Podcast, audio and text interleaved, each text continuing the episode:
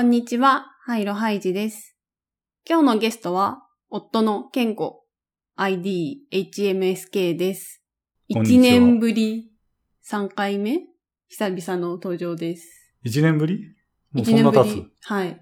お久しぶりです。浜崎です。はい。で、今日なんですが、久々ということで軽く紹介をすると、夫は同じくサンフランシスコに住んでいて、別居だったらおかしいよね。わかんないし、あるかもしれないです。悲しい話だ。で、えっ、と、ソフトウェアエンジニアとして働いています。ね。ね はい。で今日は、そんなサンフランシスコに住むデザイナーとエンジニアが、まあ、現在どのような暮らしや働き方をしているのかについてちょっと話せたらなと思っています。はい。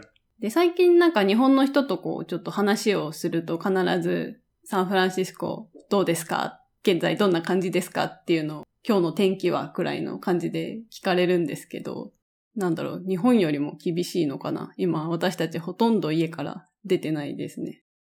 で、私たちまあ別々の会社に働いているんですけど、お互い今完全にリモートワークをしています。うん。日本だとどうなんだろう？こっち、サンフランシスコの企業、テック企業はほとんど今みんなリモートワーク。うん。で、いつオフィスに戻れるのかもわかんないし、企業によっても完全にこのままずっとリモートワークって決めたところもあるしっていう。感じですねうちは決まってて、来年の6月うん。まではオフィスがないことが決まっていて、うんうん。来年の6月からオフィスで働くことが再開される可能性はあるという。状態にはなってる。というか、そうやって決めておかないと会社がその未来に対してアクションしづらい状態なのと、まあ雇われてる側も自分のこと決めづらいから、うん。まあそういうふうに決まっているかな。あの先が見えない会社っていうのは多分ないと思うよ。うん。なるほど。うちの場合はもう完全にオフィスを解約しまして、うん。物理的になくなった状態。で、今採用も、あの、アメリカ全土に広げていて、うんなので結構リモートワーク前提で今動いているっていう感じですね。うちの場合は。ああ、そっか。ううちも多分、どうなんだろう。リモートは一応、続く？オプショナル OK みたいな感じで、最近の採用で入ってくるとか入ってこようとする人は確かにベースが違うかな。まあ少なくともその来年の6月とかにオフィスが復活したりするまでは、リモートは OK の状態で、まあ今後ご相談って感じなのかな。あんまり僕もよくわかってそうなんだ出。ないごです相談ってどうするんだろうね。今、ベイエリアから出て行ってしまった人たち、戻ってきてくださいって言われる可能性もあるってこと？リモートなくなりますみたいな。あ、でも今受けてる人たちはもとも、どっちかというと、もともとこのエリア外にいて、うん。このエリアの会社で働くチャンスを手に入れたという意味で応募が増えていて。普段はね、あの、こっちまで面接に来ないといけなかったみたいな状況だったのが全部、面接ですらリモートで済むから、うん。かなり、なんていうか、可能性として見られている部分はあると思うよ。まあじゃあもしオフィスが再開されたら結構それはじゃあ喜んで引っ越ししますっていう。まあ、その個々人と、なんか人事の人がどう話しているかは知らないけど、会社としては、まあ前からそうだけど、リロケーションはサポートしてて、うん。サンフランシスコで働くために、あの、引っ越しのお金を出したりっていうのは、もともとやってる。うん。からまあ、来てもらう分には大丈夫なんだけど、逆に来たくない人みたいなのをどうケアしてるかは知らないかな。まあ、会社にまだすでにいろんな土地から働いてる人、うん。で、それで OK とされてる人もいるので、まあ、緩くなる方には行ってんじゃないかな。うん他の地方から働ける状態は、うんうんまあ、少なくとも保つけど、まだ僕はこのエリアからなんか出て行っていいと明確に言われたこともないので、うん、なんというか、まだサンフランシスコに根を張っている状態を続けないといけない感じな気がします。なるほど。うん。うちは結構引っ越した人とかいますね。みんなこのエリアにいても意味ないから。まあ多分地元に帰る人とかが多いのかな。ああ、地元がね、ある人は。そう。で、ね、ずっとリモートだったら、まあ確かにそれは選択肢としてね、あるっていうか、わかるなっていうのは。うん。僕たちはね、地元って概念が。ないから、まあ日本から働けるなら日本に行くかっていうと、まあそういう話ではないしね。うん。まあ時差もあるしね。うん。まああくまでアメリカ国内での移動の話にはなっちゃうのかな。うん。はい。まあ働き方としてはそういう感じなんですけど、あの、まあお互いリモートワークだと今ちょっと困っていることがありまして、会議室 これね他の人にも聞きたいんですけど、多分ね、夫婦揃ってリモートワークって人今結構多いんじゃないかなと思うんですけど、お部屋皆さんどうしてるのかなっていう。うちは作業部屋はあるんですけど、まあ、それ一つなので、なんか全体像を言った方がいい気がする。うんうんあの、アパートの一室、まあまあ、日本で言うとこのマンショうンのん。一部屋で、2LDK って言ったらいいのかな？このお家は。うん。で、寝室で一つ、2L の2のうちの一つが取られてて、LDK 的部分は、まあ、ご飯食べたりすうる広い場所、リビング。で、もう一つの位置が、あの、今僕たちが喋ってる作業部屋と僕らが呼んでるとこね。まあ、4畳半とか5畳ぐらいかね。うん。そんな広いとは言えない部屋に、今、でかい机を2つ横並びにして、あの、向かい合って喋ってるみたいな感じ。そうね。そう、ホームオフィスはまあ、なのであるんですけど、そう、問題は、お互いに会議が発生する。ねリモートワークになっても会議そのものはなくならないので、うん結構ね、頻繁にあるし、お互い結構バッティングする。んですよね。そう。まあ、取り合いになるよね。そう、取り合いになるっていうのが結構この生活始まってすぐ起きた問題で、あの、一応の解決策としては私たちあの、会社みたいな感じで Google カレンダーにうんお部屋を作ってまして、あの、Google わカレンダーにお部屋を作ってるって面白い。なん 会議室の設定がある。いや、なんていんですよ。え？Google カレンダーにあるわけじゃなくて G Suite で Office リソースの機能があって、うん。そこにリソースとしてこの部屋を定義すると、その部屋がカレンダーを持てる。あ。で、それ、そのカレンダーを招待することが Office を登録することになる。あの、ミーティングルームを登録することになるっていう概念にで、なってて、これはじゃあ、あの、普通のなんだろう、個人利用の Google カレンダーでは使えないってこと？ないです。あの、あそれをブックして争うことはできないのと、そういう項目は存在しないよね。あなるほど。あじゃあ、さらにちょっと説明がすいません、必要だったんですが、まず、我々、灰色家では何、家に G G Suite あって、契約している。G Suite しかもなんかビジネスプランみたいなの入ってて、うんうんまあいろんなね、メールとかホームページとかドメインとかの世話のために使っているやつがあって、その中に会議室を定義してあると。このワーキングルームっていうのを定義してあなる。で、そのカレンダーを、まあお互いに早いもん勝ち、まあもしくは交渉して取り争って、実際に使える状態にするというか、まあ自分の時間を確保すると。なるほど。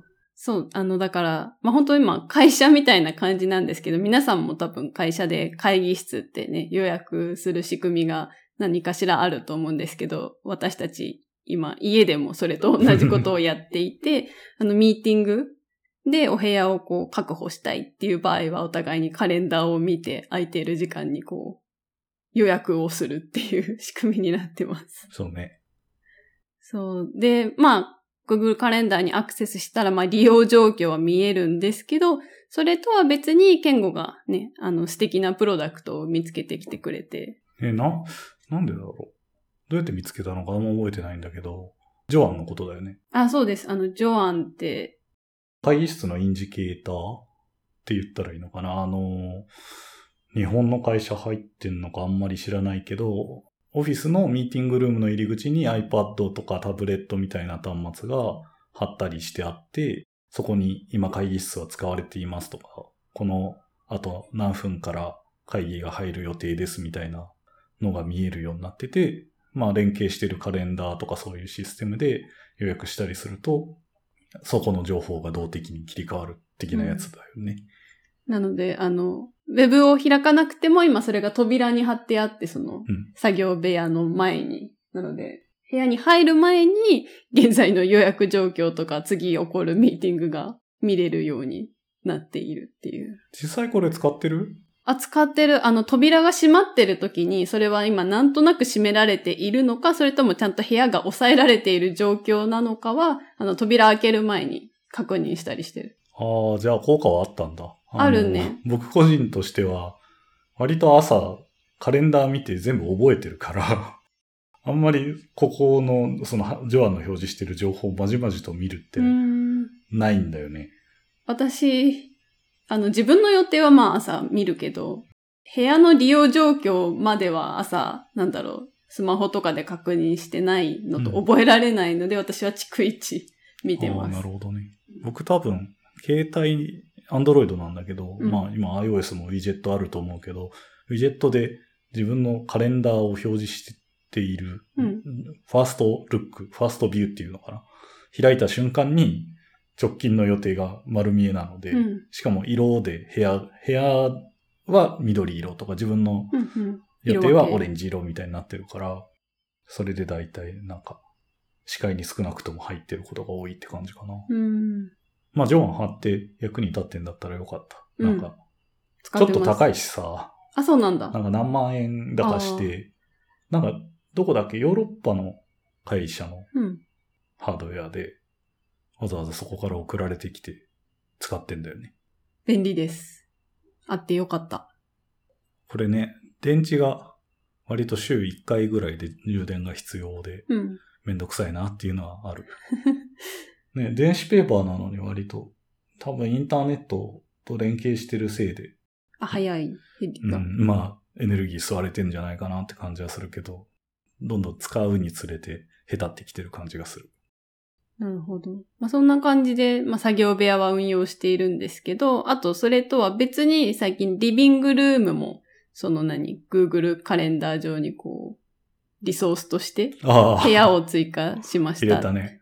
なんで入れたんだっけ？あの、私が最近オンラインでヨガを受けていて、それはリビングでこうテレビに映しながらやってるんですけど、まあ、なのでそれを伝えるためって言ったらいいのかな。なので私はその間リビングを予約というかカレンダーに入れてる。そうすると、あそういうためなんだ。あ一応そのつもりだったんだけどね。まあそうすると言語が、なんていうの、あ、今使っているから映らないようにしようとか、なんか音をなるべく出さないようにしようとか、まあお互いにうん。こう、気遣えるかなと思って。あとは、あの、部屋予約しているもののどうしても時間的に被る日も多くて、そのミーティングの時間帯がお互い朝10時からミーティングがあるとか、そうすると片方はまあリビングで、あの、ミーティングをすることになるんですけど、まあそういうこともあるから、何今、仕事のミーティング中だよっていうのが伝わるように、リビングのカレンダーは運用しているつもりだった。ついにリビングもリソースになっちゃったから、なんかね、この家自体がオフィスと同一な存在になっていて、ちょっと微妙だよね。そうね、なんかリラックスしづらいっていうか、本当オフィスみたいよね。今なんかね、気を抜くのはどこなんだみたいな感じはあるし、まあ寝室なんだろうけど、まあ寝室くつろげる場所っていうか寝るだけ、寝るだけだもんね。着替えたり寝るだけの場所だから難しいよね。うん。結構な、なんかリモートワーク、ね、こうやって強制される前の世界の時は結構好きだったんだけど、あ、お家が？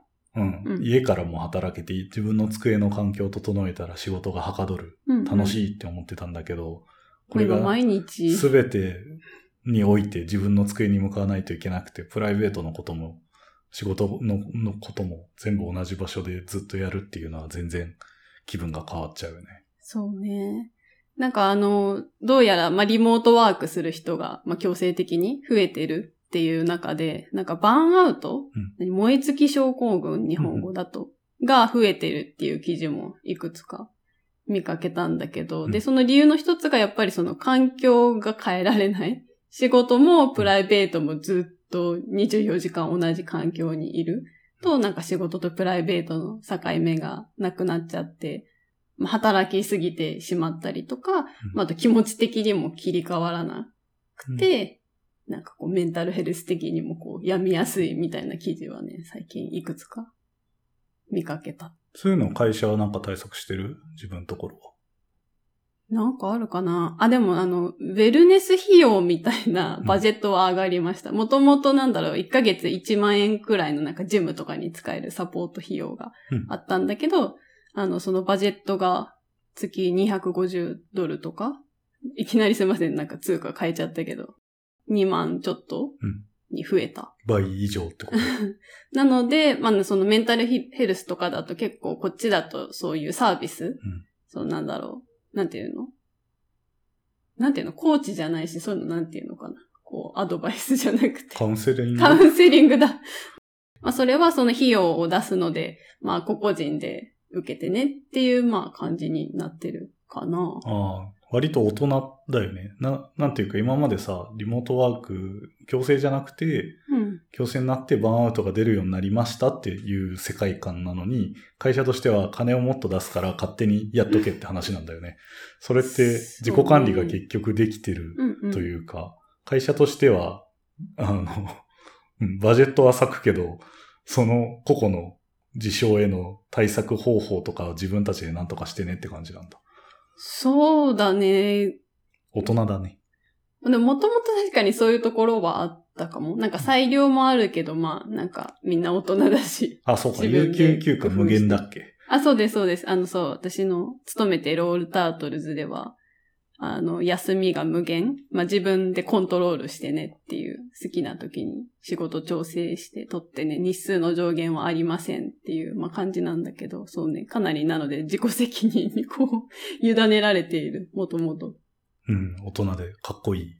まあ、それがいいのかわかんないけど、うちの場合は、えっ、と、うちって言って、あれ、えっ、と、なんだっけインディーゴーインディーゴゴーーゴーって会社なんですけど、まあ、ウェブ系のアプリの会社、サースの会社なんだけど、えっ、と、会社としてはかなり親切にしてるというか、人間をケアしてて、まず、この強制リモートの世界になった翌月、翌々月の時点で、会社すごく、なんだろう、全員のプロダクティビティが上がったっていううん。結論に至ってしまって、なぜっていう話で。うん。まあ、多分多くはミーティングが減ったから、あの、拘束されることが少なくなったり、あの、自分の仕事に集中できる空間を得たみたいな部分があって、プロダクティビティが上がったんだけど、その時点で割とこう、精神的に参り始める人とか、その記事に出てくるような人、みたいなのが、まあ、3件とまではいかないけど、ポツポツと出てきてる感じだったから、会社として対策してるのはもちろんそのウェルネスの費用をあの出します。うん。会社の、まあ、し仕事をする環境を良くする。お金は、どんぐらいかな ?10 万円とかうん。までは年間好きに、まあ申請通ればだけど使っていいようになって、で、その上、なんだっけなああ、そうだ。毎月ね、祝日が増えた。うーん、それいいね。会社の判断で、来週のこれ、この日は何々の日ですって、なんか、ちょうど、なんか時勢に合ったうん。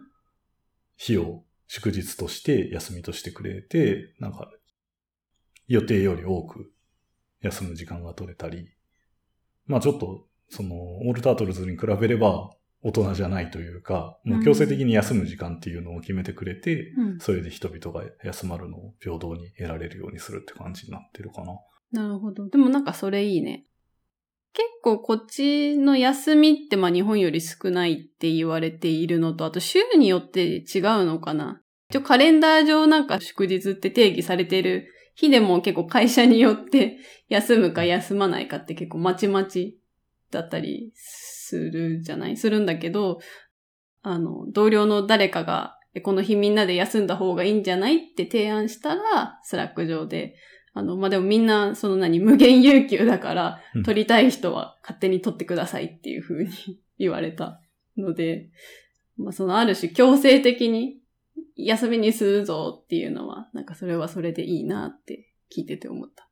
どっちがいいんだろうね。無限に休んでいいって言われて、無限に休めないから難しいみたいなのもあると思うし、僕はあんまり有給を使い切って、うん、使い切ってないので、うん。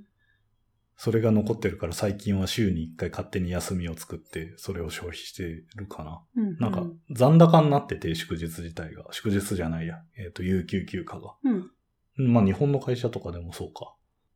そういうもんということ残高になって。うん。あと何時間休めますみたいな。あ、それ日数じゃなくて時間でっていう意味？多分日本も結果として日数なはず。4時間単位とかじゃないかな。な半日かうん1日かとか。はいはいまあ、うちは時間単位なんだけど、で、それが今、僕は1年で、えっとね、240時間とかもらえんのかな。うん。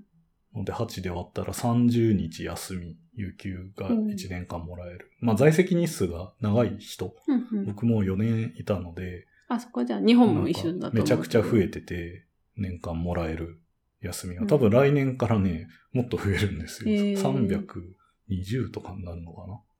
マジかって感じだよね。うん。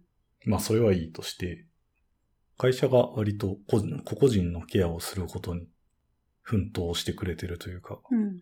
会社じゃなくて、まあ人事の人たちのプロジェクトなんだよね。はいはいうちのピープルオプス的なチームがいろいろやってて、多分ハイジもちょろちょろ見てると思うけど、こう、なんだろう、パセリとか、あのーハーブ？ハーブかの種が送ハーブのられてきたね。種と、まあ植えるセット、うん。土と一緒にね、が送られてきて、こう育てて楽しんでくださいとか、なんか季節の折にこうクッキーが送られてくるとか、うん。四半期ごとに全社総会みたいなのがあるから、その時に合わせてなんか記念品みたいなのがあったり、あとはなんか在籍年数のお祝いでこうバルーン送ってきたり、うん。そのお祝いのなんかギフトカードくれたりみたいな、なんかオフィスにいた時より、なんとなくケアされてる感っていうのは高まってる気がする。へえ。面白いね。うち全然ないから、なんか、いいなって思いながら見てる。何か送られてくるたびにね。インディーゴーゴー社から我が家に。我が家にっていうか、健吾宛てだけど。うんしかもなんかそれサプライズで送られてくるの？いや、多分なんか言われてんだけど、僕あんまり、あ、見てない。あの、す自分の仕事以外のメールを斜め読みしちゃうから、うん。何かが届くのも届いてから気づくことは多い。あ、多分今日か明日はね、キャンドルが届くんだけど。なんだよ。あの、今週末は全社総会のついでになんかみんなでキャンドルメイクうん。をするイベントをやるらしいんだけど、全く何のことかよくわからない。え、それお互いの家で？そう、別全員にキットが届いて、あ、そういうこと？全員で繋いでなんかするみたいなんだけど、繋いで何かする。うん。キャンドルメイクってのは多分アメリカの何か伝統的なレクリエーションなのかもしれないけど、僕にとっては、なんだ、ろうそくを作る、んなんだそれ、みたいな話。まあでも季節だったりね。そう、うん何かのタイミングでお祝いだったり、イイベントが発生すると。うん、そうそう。多分もうちょい早かったらパンプキンカービングだったと思う。ああ、なるほど。ないなぁ、一切そういうの。大人な会社ですからね。そうね。知らんけど。ちょっと話は戻るけど、そのさっきの、なんだろう、いろんな費用のサポート。うん。えっ、と、ホームオフィスを構築するための費用は、うちもある。なんか、10万円くらい。ああ、なるほど。なんか使った？今考え中で。あ、でもこの間、なんだっけ？ケンゴが使ってるのを真似して、ラップトップスタンドをあその費用で落とし、うん。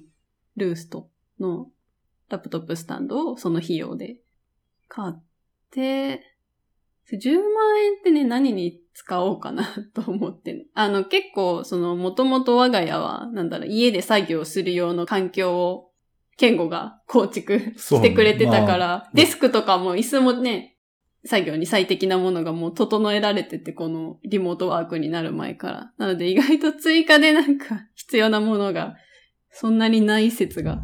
そうね、多分、他の人と違うのは、フリーランス仕事みたいなのをやってたりもするし、自分たちで家でも好きに物を作ってるせいで、ね、椅子机だけじゃなくてディスプレイも全部あるし、そもそも作業部屋ってなんだよって感じだよね。確かに。元普通の家にはないのか。そっか。このそうね。部屋は当たり前のように言ってたけど。書斎、書斎って言ったらいいのかなまあ、でももしあるとしたらそういう感じの部屋なんだろうけど、僕らにとっては作業をするところが必要だったから、念願かなってこの部屋に引っ越してきて、うん手に入れた部屋だったんだけど、もうそこがパンクしそうなのはちょっと悲しいよね。まあ予定してなかったからね。うんなんかその何、週末とかさ、夜に作業するのに素敵っていう環境でもともと決めてたじゃない？それがまさかね、日中もこんなにここで仕事するとは、まさかね、計画してなかったわけだから。あとその、そうだ。バーンアウト、燃え尽き症候群の記事で、その回避するのにいいっていうのが、なんか個人の活動をスケジュールに入れましょうっていう提案がされてたんですけど、あそれは会社のカレンダーで他の人が見えるところに見えるように何をするって入れるって話？どういう話？ああ、どうなんだろう。いや、その記事では多分そこまで書いてないな。自分がやることを思い出すみたいなこと？とか、まあ多分趣味を持ちましょう的な文脈だと思う。なんか、その仕事だけになっちゃうとすぐ燃え尽きるから、こう。え、でも仕事の時間に入れるの？いや、その記事はそこまでは書いてなかった。ただ単に。どこに入るんだろう？今までと何が違うの？あ、でもその、わかんない。この記事とはちょっと違う話になっちゃうんだけど、会社の人たちは結構個人の予定とかも会社のカレンダーに入れてるね。それはそのなんだろう、他の人にも周知する目的だったりとか、あとは結構日中に、ん？何を言おうと思ったんだっけ？あ、あとその、あれだ。あの、お子さんがいらっしゃる方とか、結構そのなんだろう、昼間夜って分けづらい今生活スタイルになってしまっていて、平日の昼間であってもこの時間は家族のために使いますみたいな人とかも結構多くて、その辺調整してる人とかは会社のカレンダー上に結構そういうのも予定を入れてブロックしてる。んそれは具体的な名前を入れる状態で？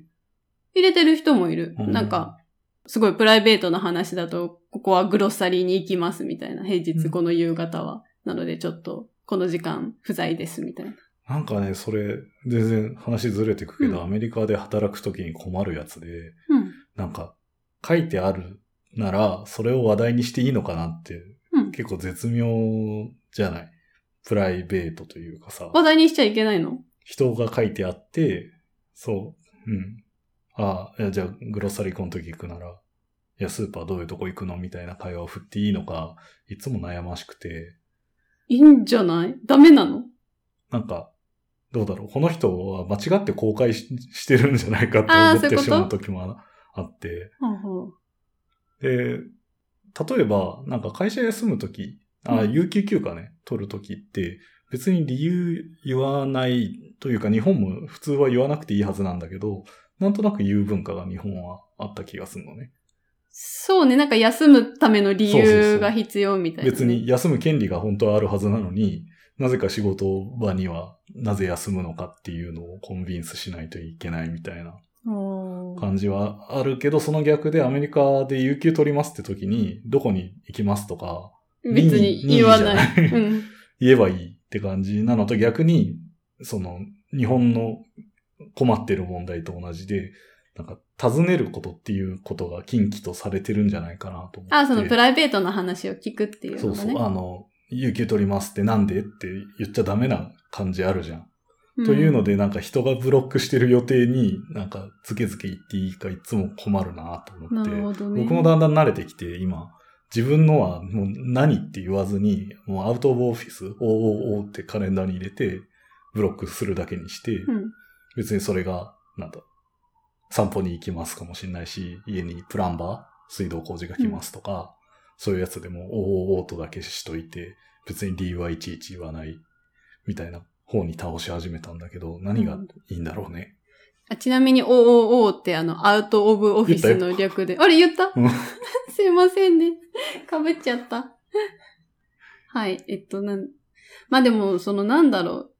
カレンダーにあるくらいだったら言及しないかな。うちの場合結構カレンダー入れつつ Slack でもみんな報告してくれて、うん今から grocery ちょっと行ってくるわとか、あの、子供の面倒だったり、あと家族のお祝いでこの日休みますとか結構みんな理由もつけて書いてくれることが多いから、言ってくれた時には翌日とかに話題に出すことはある。僕が、なんだろう、コミュニケーションが下手なだけな気がしてきたよ。あと言ったら、自分のも言ったらなんかそれについて喋んないといけないかと思ってめんどくさいから具体的に言わなくなったっていうのはありそう。うん。まあでも出してたら聞く、聞くかな。あの、例えばこの間同僚だとなんかおばあちゃんのお祝いするんで、この日休みますとかって言ってたら結構翌日ミーティングではみんな、どうだった？みたいなの聞いてたけど。まあそういうの言われたくないなら確かにもう、何の予定か言わずに休みますとだけ言った方が、振られずに済むかもね。うん。コミュ障っぽいこと言っちゃったな。なんか、変な余計なコミュニケーションを避けようとしてるのかもしれない。あまあ言う必要はないよ。はい。はい。あ、で、まあ、その、まあ、スケジュール入れるかどうかはあんまり本題じゃなかったんだけど、あの、そうだ、そのバーンアウトを避けるためにも、何、趣味を持つのは良いとこう、されているっていう話をしたかったんですけど、なんで今までの人は趣味を持たなくてもバーンアウトしなかったんだろわからん。う。やっぱり、通勤とかああ、リフレッシュできてたって話？環境が切り。替えが起きてて、別に家に帰ってご飯を食べることも仕事と全く別のアクティビティとしてなってたけど、うん。最近は家にいて働いてそこで食事をするから何か仕事の一環で飯を食ってる気分になってしまって、みたいな感じかな。それはあるかもしれないね。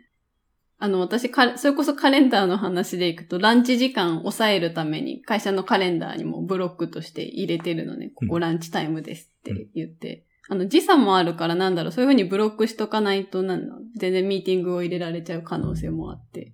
ああ、そっか、時差違う会社は大変だなよ。あ、そうそう。あの、いろんなところに人がいるので、例えばニューヨークにいる同僚とかもいるけど、まあそうすると、ね、別に向こうにとってはお昼時間じゃなかったりするから、予定が入る可能性っていうのは全然あるんだけど、どね。まあそういう意味でもランチタイムって言って平日12時からカレンダーには入れてあるんだけど、うんまあでもそうやって会社の予定と仕事の予定としてランチが入っちゃってるから確かにね、仕事の一環っぽさはちょっとある。食べなきゃ みたいな。なんか、社会人は全部が社会人みたいな感じで嫌だな。うん、なんか自分の食生活の管理も社会人としてのたしなみ、たしなみ？なんだあの、やっておくべきことですみたいに言われた時のあの、ご飯の楽しくなさよみたいな感じ。うんそうね、なんか言われてみればちょっと素直に食事が楽しみづらいのはあるかもね。うん。なんか今までだったらちょっと外に食べに行く楽しさみたいのもあったけど、今ね、全部デリバリーだったり家で作ったりして、ずっと家にいるもんね、お昼も。そうね。で、趣味の時間を持てって話？あ、そうです。あの、それで、健吾氏の趣味の話につなげたかったんですよ。なるほど。はい。夫はですね、最近家でずっとビールを作っていまして。ずっと作ってる。あずっと作ってるかな。まあでも、一つビールを作り終えたら、あんまり途切れなく次のビール作ってるよね。そうね。日本だと家で個人でビール作るのはできないですよね。えっと、厳密には、えっと、何パーセントかな ?1% だから、そのぐらいのアルコール度数を超えるお酒を製造してはならない。うん。酒税法っていうのがあって、まあ、税金が発生するというか、あの、申告しないといけないうんやつなんですけど、なので、まあ、1%未満のビールは逆に作っても作れる。いいっていう、うんうんまあ、結構暗黙の世界というか、まあ、作っちゃダメだよねって感じにはなってると思う。うん。でもアメリカでは、その法がないから、結構こ個人。こはあるよ。あ、そうなの？ここはあるんだけど、カリフォルニア州もあるんだけど、えっと、作っていい量がもうなんか何百ガロンみたいな、あ、そこはじゃあ度数じゃなくて量で制限されてそうるんだ。、どうやっても、超えられない個人がたしなむレベルでは超えられないクォータなんで、あの、大丈夫ってだけ。なるほど。そう、それで、あの、数ヶ月前から、ケンゴは家で、ね、ビールを作り始めて、そうね。6月ぐらいに始めたのかな。こんな風にい一緒に暮らしてる人が作るまで、ビールを作る文化っていうか、たしなみがあるっていうのを知らなかったんだけど、結構アメリカだと何これはポピュラーな趣味っていうか結構ホームブリュワリーをやってる人が多いの？そうね。えっと、多分、おじさんの代表的な趣味？趣味。日本だと何なんだろう。盆栽？盆栽？違うな。なんか、難しいな。ゴルフでもないだろうし。うん。おじさんの日本の趣味ってな、競馬とかかな。うーん。まあ、それなりにやってる人とかが多いて、まあ、なんだろう、そのためのテレビ番組があるぐらいにはポピュラー。の感じかな。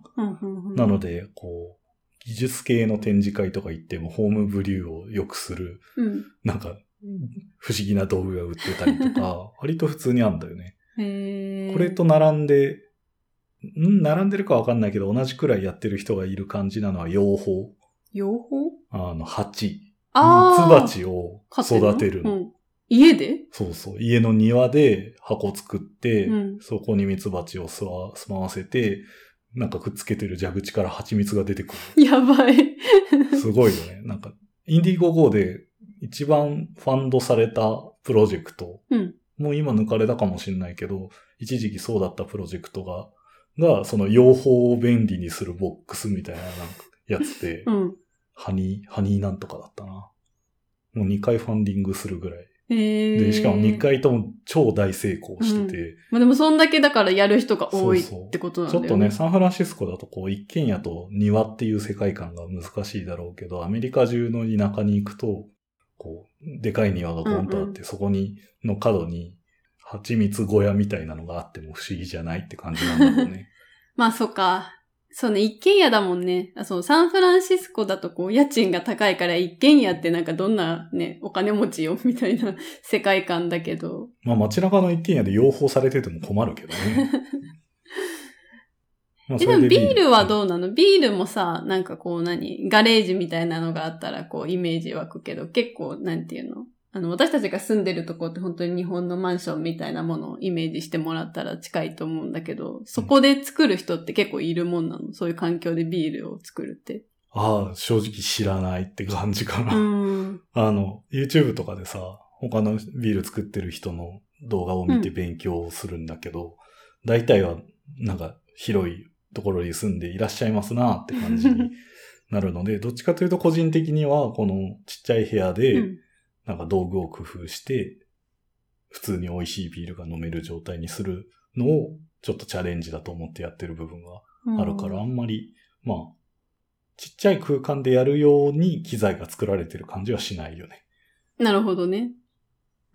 うちのリビングの棚とか結構今ビール棚になってて、うん。鎮座っていうか何？メインでね、そのなんていうの、樽っていうの？あれは？あれはね、えーっと、ビールが入っている。発酵タンクだね。発酵タンク、タンクね。あそこで、なんか糖、糖の入った汁にイーストが投下されてて、そのイーストが糖を食べて、えーっと、二酸化炭素を吐きながら、アルコールにその糖を変換するのね。うん。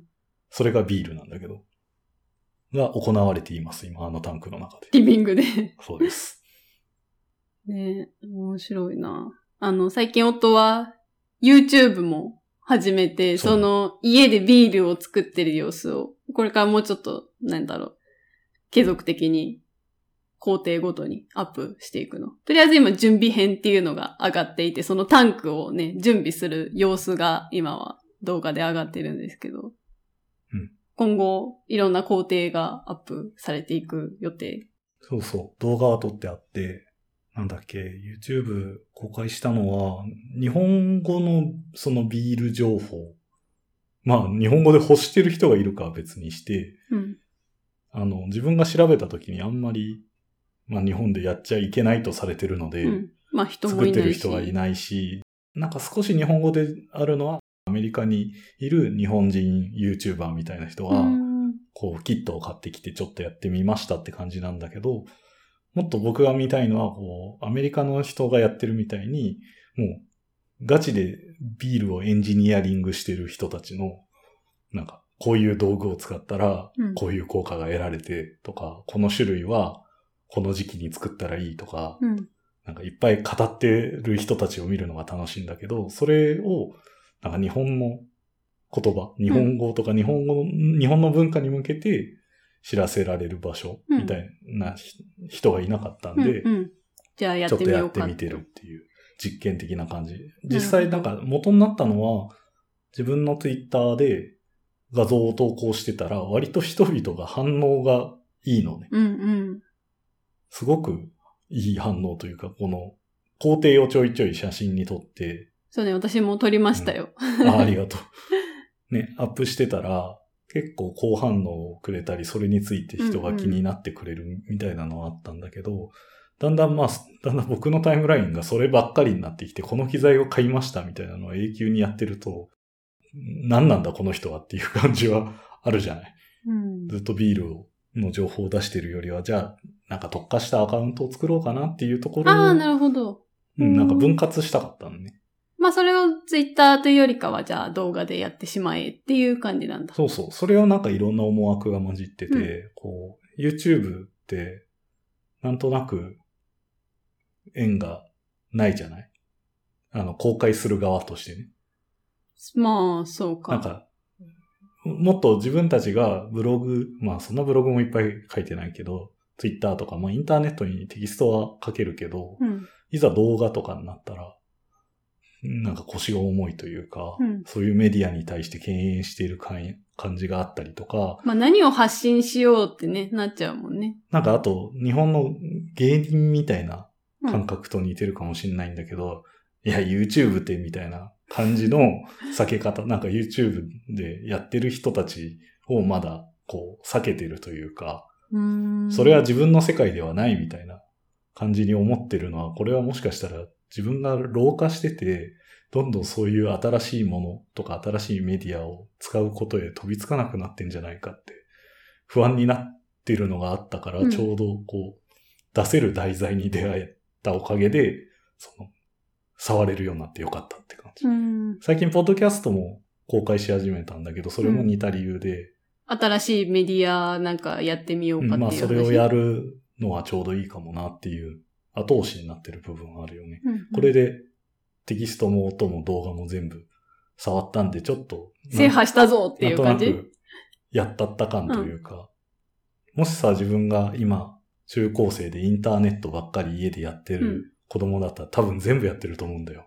まあね、そうかもね。それが大人になって変な理屈でとか、プライドみたいなのでやんない状態になるのは、多分その時の自分はい嫌だと思うから、今、うん。こうやって一個ずつ挑戦してる感じがあるっていう思惑がありました。なるほど。そうね、あの、ポッドキャストは、結構、やっぱ、ずっと横にいるからか、夫から影響を受けることも多いんですけど、夫がやってるポッドキャストって、何？そのソフトウェアエンジニアリングに関する本、えどこだっけ？ストライプ、んが出しているインクリメンツっていう本。インクリメントね。あ、S いらなかった。はい。インクリメントっていう本、雑誌か。う、ん。があって、まあそれは英語で書かれているんだけれども、それを日本語に翻訳しつつ、こう紹介しているっていうのをその、言語のポッドキャストでやっているんだけども、結構それに影響されたところもあって、このポッドキャストで、あの、Writing is Designing っていう、その、UX ライティングの本をこう、日本語に訳しつつ感想をつぶやいたっていうのは結構その健吾がやってたフォーマットにこう感化されたところがある。あれ、あんまりやんない方がいいよね。あ、その翻訳してうん。喋るみたいなところ？僕、僕がやっててやんない方がいいっていうのはおかしいけど、なんとなく翻訳権的な概念としてはうんうん望ましくないことをやってるから、なんか僕も一字一句完全に訳さないようにしたいのと、若干のオリジナリティを持たせておかないと。もう、でも引用の域はきっと超えてんだよね。どこからなんだね。私もさすがに全文翻訳はしてなくって、こう、サマリーというか自分が気になったところを紹介はしているんだけれども、確かに、そうね。ので、僕は自分の勉強のために、うん。まあ、英語ちゃんとじっくり一文ずつ読まないのが問題だから、ちゃんと読んで人に説明できるように読むみたいな目的でやってたんだけど、うん。だんだんまあね、そのコンテンツ自体を人が評価して聞くようになってしまうと、雑誌を作った人や書いた人のなんか成果物を横取りしている感じはあるから、なんかどっかで僕もインクリメントに連絡したいなと思ってる。私も似たような器具というかは持っていて、あの、私もライティングイズデザイニングのやった時に、ある程度こう反応は良かったんだけど、いやでもそれはその本がいいからなのであって、私はね、それを紹介しただけ。だからなんか、もやもやするというか、本がいいだけなんですよっていうのはね、やってて思った。そこのプラスアルファ、ね、本読んだ上で自分がどう思う考察の部分だよね。うん。みたいなのをちゃんと入れておかないと、まあ、その割合だよね、さっきの引用って言ってたけど、うん。やっぱその比重がね、自分がそこを、それを読んでどう思ったとかがメインのコンテンツであって叱るべきであって、その翻訳した部分が多くなっちゃうと確かに、そうね。あんまり望ましくないことかもね。ので、ちょっとインスパイアされた時はヒヤヒヤし した部分があります。なんかう、ん申し訳ないことにならないといいなと思います。うん、うん。そうですね。まあちょっと、いろいろ試行錯誤というか、まあひとまず一冊分は、なんか、こう何、感想を全部言い切りたいなっていうのはあるけど、まうんあその先はどうしようかなっていう感じですね。で、ちょっと話戻っていい？いいよなんかい、あっちこっち行ってますけど、あの、食べ物の話に食べ物戻ってくるんですけど。食べ物の話したっけ？ビールとかビール 飲み物だね。うん。いや、ずっと家にいるとさ、そのじゃあ、何がこう、プライベートっていうか楽しい部分なんだろうって思うと、やっぱり食かなって思うわけ。ずっと家にいてなんかできることがあるかっていうと。で、わかんない。なんか今 SF で流行ってんのかな？家で何か作る。あの、全世結界で流行ってんじゃないの？ああ、そういうこと？なんか、ロックダウンした直後とかさ、サワードを、こっちだと、うんうんパン、サワードを作るための材料がすべて、こう、売り切れたみたいな状態になってたけど、あと、そう、食料がすぐ買えなくなるかもしれないとか、あいろんなものが相まって、うん。その家で作る何かみたいなのの火がついた気はする。なるほどね。僕のビールはあんまりそれとは関係ないけど、なんかこうやって家にいて過ごす時間とかが増えて、計画とか実際の作業がしやすくなったからビール始めたっていうのはあるけどね。うんうん。あの、この間、ドリキンさんのお宅にお邪魔した時に、あの、ネズミさんからうん、食パンをいただいて、そうね。自家製の。うん。あとは、あ宮川さん。あの、その、から納豆を、自家製納豆をいただきまして、そうね、あの、SF に住んでいる、こう、なんだろう、ご近所同士で最近何か家で作って交換するっていうのがね、ちょっとだんだん直近行われまして。こう原始人みたいなことになってきてるから、こう、うんいや、肉とさ、皮を交換するみたいな。ブツブツ交換。最後はこう、通貨とかを生み出すんじゃないかと思ってるけど。ご近所で回る通貨が。そう、だから最近なんかお互いの家でそれぞれ何か作って交換するみたいな。あそう、うちはなので、ケンゴが納豆と食パンの代わりにこうビールをね、うん。差し上げて、そう交換をしたんですけど、最近それが多かったんで面白いなと思って。食パンはね、そう、いいなって話をしていたら、この間、誕生日プレゼント、うん夫から、ホームベーカリーをもらいまして。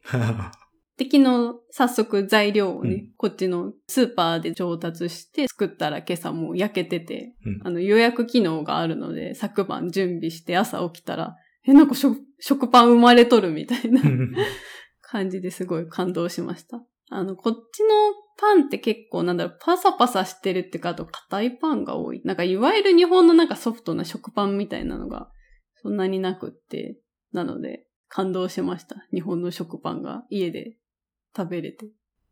まあでもそれくらいかな。家であと楽しみってなんだろうね。なんか食べ物のでも比重が今のところ大きい感じはしちゃうね。そんなことはないんじゃない？今まで何してたじゃあ。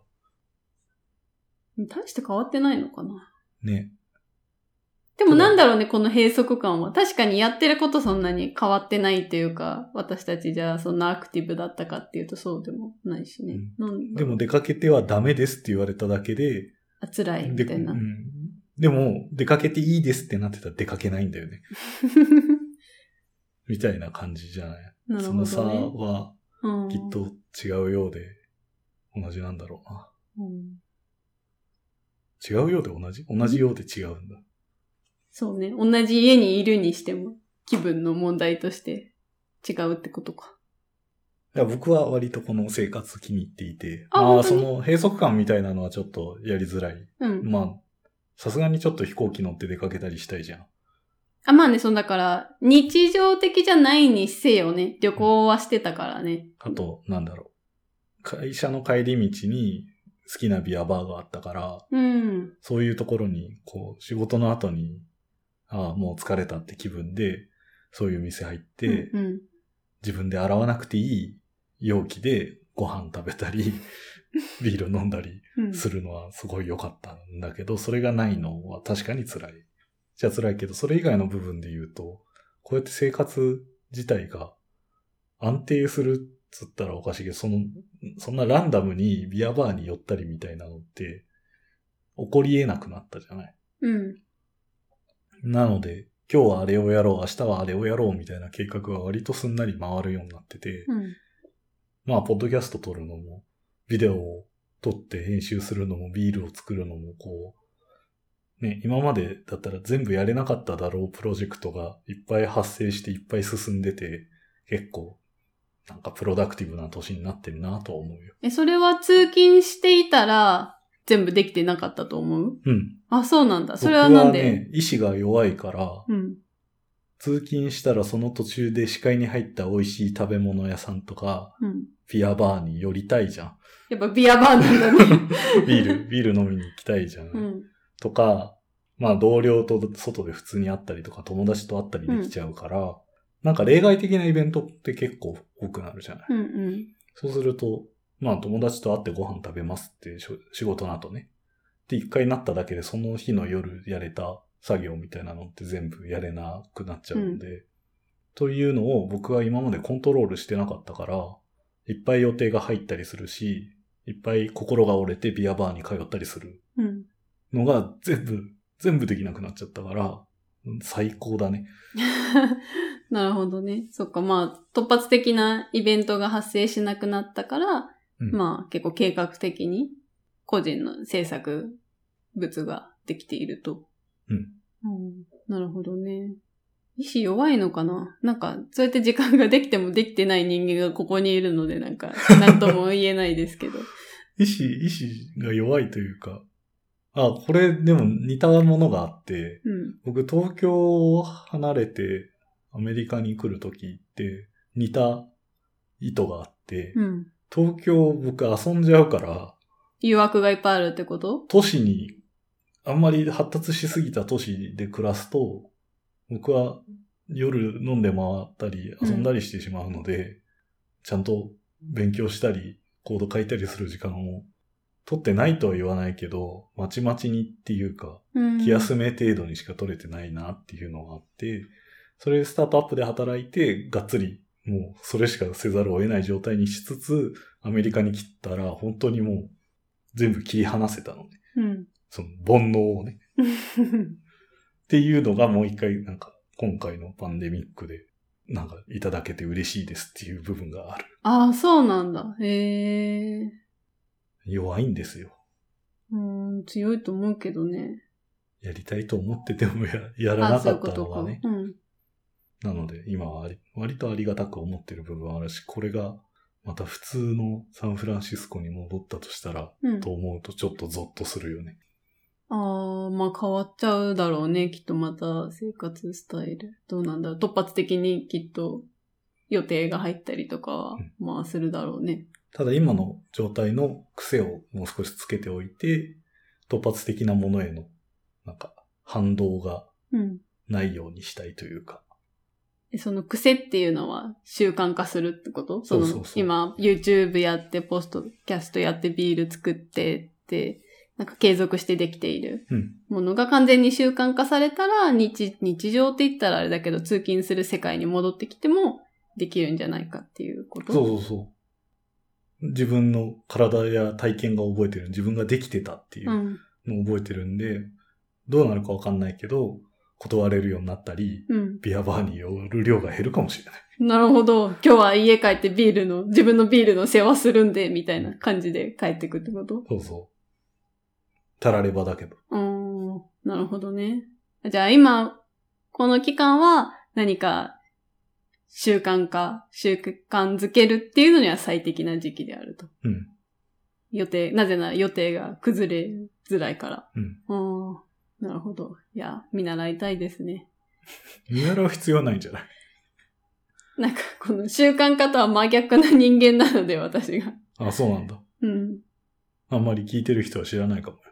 あそう、あの、たまにね、自分が思ってる自分となんか違う、こう、イメージを持たれていることがあって、うんあの、例えば、デイリー UI100 個とか作ってたじゃないですか、偉いみたいなことをたまに言われるんだけど、あれもうん、健吾がいなかったら達成できていなかった。私何か継続してするっていうのがすごく苦手なんだけれども、結構、健吾が横にいると、デイリー UI だ今日やんないとみたいな、こうね、コーチ的な感じで言ってくれるから、あれはできた。